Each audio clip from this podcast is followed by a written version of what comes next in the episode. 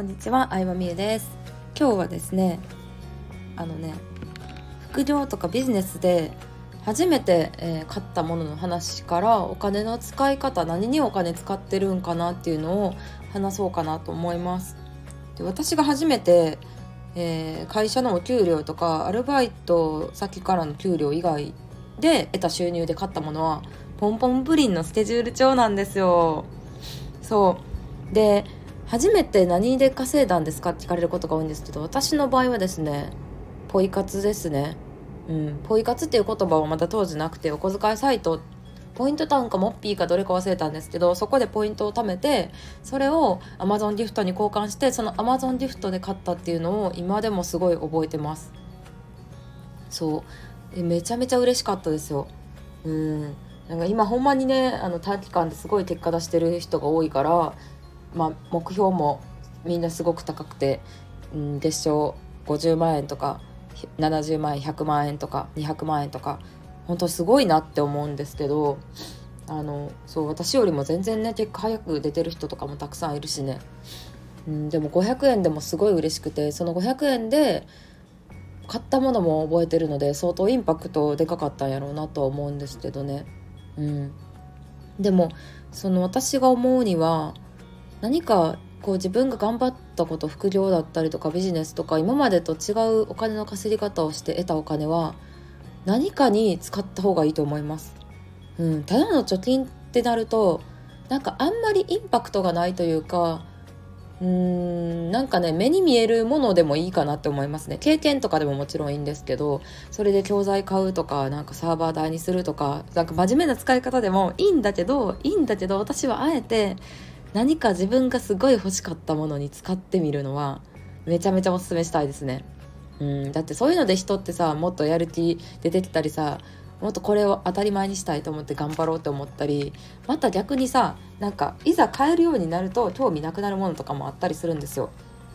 そうだからそれも含めて新しい世界の扉を開くというか新しい世界を知るっていう意味も含めてうーんなんかね形に残るものをね買ってみてほしいなって思いますよ。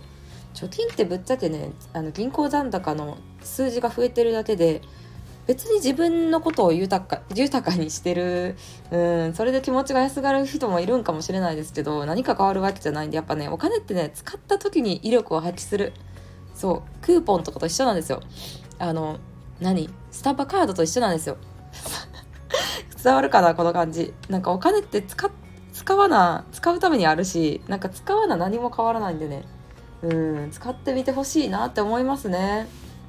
そう。多分元から散財してる人とかはあんまり私のチャンネルとかを見てない気がするのでこういう風に言ってみました。であの稼い今まで稼いだお金何使ったんですかってことなんですけどもちろん広告費に使ったりとかまあなんか案内ページとかサイト更新したりとかあのサーバー代とか、まあ、自分が勉強する教材教育費とかにも使ってるんですけどパソコンとかね机とか、うん、マイクとかカメラとかね。まあでもそれ以外の話をしようかなと思います。それ以外使ってもめっちゃ使いましたね。もうとりあえずアプアイザーリッシェの服を買いまくりました私は。そう欲しかった。アプアイザーリッシェっていうブランドがあってリランドチュールとかアルページストーリーっていう会社がやってるあのまあちょっとね女の子向けのちょい高めのブランドなんですけどうん、まあ高めって言っても人それぞれな価値観いろいろやと思うからな。スカートはだいたい1万5千円ぐらいかな。トップスも1万2千円ぐらいかな。ワンピースやと2万、3万ぐらいっていうぐらいの価格帯なんですけど、まあ手取り16万円だった OL の私には到底手が届かなくて、でも、私がよく読む雑誌「美人百科」とか当時まだあった「姉キャン」とかにはバンバン載ってたブランドなんですよね。そういうところに広告を載せてるから高いという説もありますけれども質がいいというよりかは。でも私にとってはずっと憧れのブランドで。それを欲しいなって思ったシーズンのやつをもう買い切りましたね。もう大満足です。コートもスカートも、えー、カーディガンもトップスももう買いまくりました。うん。でクローゼットあった時に自分のお気に入りの服ばっかりがある。セールでシャーなしに買ったとかじゃなくて自分のお気に入りの服ばっかりがあるっていう状態にしたいっていう夢がずっとあって、まあ、それを一個叶えられたっていうのはね結構嬉しかったですね。うん嬉しかった。しまあでもね買い切ってからねなんかね結局1個ずつしか着れないじゃないですか服って。どんなにワンピース持ってても 1日1個ずつしか着れないのになんでこんなんあるんやと思ってもうちょっとその服に対する物欲はなくなったかな。うん。なんかねあのその時の流行りによって1枚服を捨てるごとに買ったりとかはありますけど、まあ、最近はその服はこ,、うん、こだわってないかな。あとね靴もあんまり私は興味がなくって。うん靴も結局ね履き慣れた靴をずっと履いちゃうから新しい靴買っても結局足痛いなとかハイブランドになればね1足10万とかしますけどね。うん。バレンティノとかなんだプラダとかの靴もありますけど結構日本人の足に合ってないのかなって個人的に思ったりとか高ければ高いほどねその日常使いをするために使われてないんですよね。うん、車でパーティー会場に行ってそのパーティー会場の2時間ぐらいだけあの履く美しく見える靴っていう感じで設定されてるのでその辺の街をテクテク歩いたり電車に乗る前提作られたのでやっぱりね足が痛いと感じてしまって結局ね履き慣れたブーツとかをねいつも履いちゃいますね。なので靴も興味ないしあとアクセサリーもそうあんまり興味がなくて、まあ、そのファッション系で言うと一番興味あるのが服,、まあ、服なのかなあえて言うと。うん。アクセサリーはなんかねちょっとね首とか腕輪ブレスレットとかつける指輪もね結婚指輪ぐらいしかつけてないんですけどうん。ちょっとあんまりそうですね。そこで経済回すことができなくてあれですけど買わないですかね。うん。まあでもその代わり30歳になった時に20代自分の中で頑張ったなって思ったのでフランク・ミュラーの時計をね買うっていう経験をしたのはすごいいい思い出で、うん、買ってよかったなと思いますね。大満足な時計が見つかるまですごいいろいろ探したんですけど買えてよかったですね。あとなんだろうな。でも化粧品もそんなにねあのあれなんですよ。こだわりがなくて新しいの出るたびに買いたいっていうよりかはずっと RMK かジェル・スチュアートしか使ってないのでずっと同じやつを使ってますね。肌に合ってるかなと思ってずっと同じやつを使ってるので、うん、ストックを常に1個置いてる感じなので新しいのにあんまチャレンジしないかな。でもあそうだな。一番使ってるのは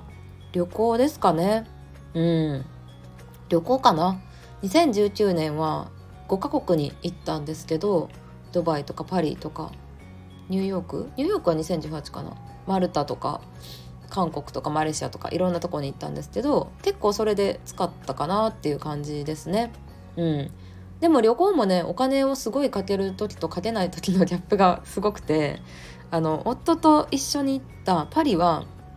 もうちょっと未知の体験をしてみたいなと思ってビジネスクラスで行きました。往復ビジネスだとね関空からパリで2人分の往復で80万円ぐらいしてでホテルもねパリのホテルって高騰しててすごい高いんですけどいい思い出になったなって思いますね。で同じく2人で夫婦で行った韓国旅行はもうめちゃめちゃ激安で5つ星ホテルでホテルもめっちゃ綺麗になったんですけど超閑散期だったので2人でね LCC の飛行機で5つ星ホテルですけど2人でね2泊3日とかで5万ぐらいでしたね。4万か5万ぐらいの超激安ツアーで行きましたね。うん。っていう感じでねなんかね結構メリハリをつけて使うのが好きかなって思いますね。うん。どれも豪華ってうんなんかねそれぞれの良さがあるしな。なんかいろいろ経験してみたいなっていうのはありますね。ホテルとかもなんか出張でねいろんなところ行ったりするんですけどあのカプセルホテルから超高級ホテルまでいろいろ泊まったんですけど個人的に好きなのはあの露天風呂付き温泉付きのあのビジネスホテルですね。きれいめ新しいあの露天風呂付き大好き、うん、露天風呂があるかないかで結構ね検索して予約することとかもあるんですけど、まあ、あとは新しかったら別に超高級ホテルじゃなくてもいいかな。たまにホテルあのいいホテル泊まるのはねすっごい楽しいですけどね。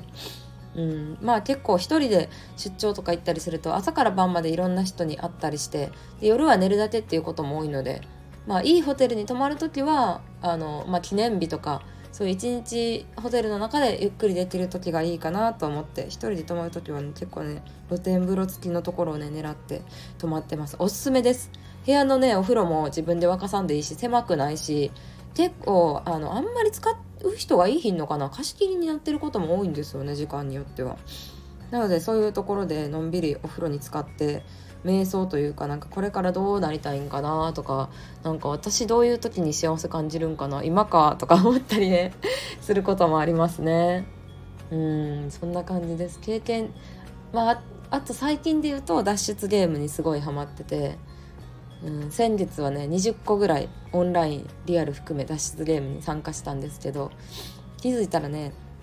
あの家で解く謎を買ったりグッズ買ったりとかも含めて7万円ぐらい貢いでおりましたね脱出ゲームに。でもそれも私の中ではすごいいいお金の使い方をしたなと思ってちょっとね推しに貢ぐ感じに近いかもしれないんですけど自分の趣味にそういう風に使えるって楽しいなって思ってはい脱出してました。ほぼもうね23日に1回何かから脱出するっていう感じなんですけどね。もうねワクワクが止まらないんですよ。本当にね脱出ゲームっていうエンタメを作ってくれた人たちにはもう感謝なのでこれからもたくさん見つけたいなと思ってるんですけどまあでも何が言いたいかというとね本当ねまずいろんなものにお金を使ってみるとうん客観的な判断ができるようになったなっていうのが私の中での変化かなって思うんですよね。どういうことかっていうと私お金がなかった時はあの高いお店に行けばあこれが美味しいんだろうなみたいに思ってました。高いから美味しいに違いないみたいな。高い料理ってやたらとキャビアとかあのねフォアグラとかやたらと高い食材出てきたりするじゃないですか。でも私キャビアもフォアグラも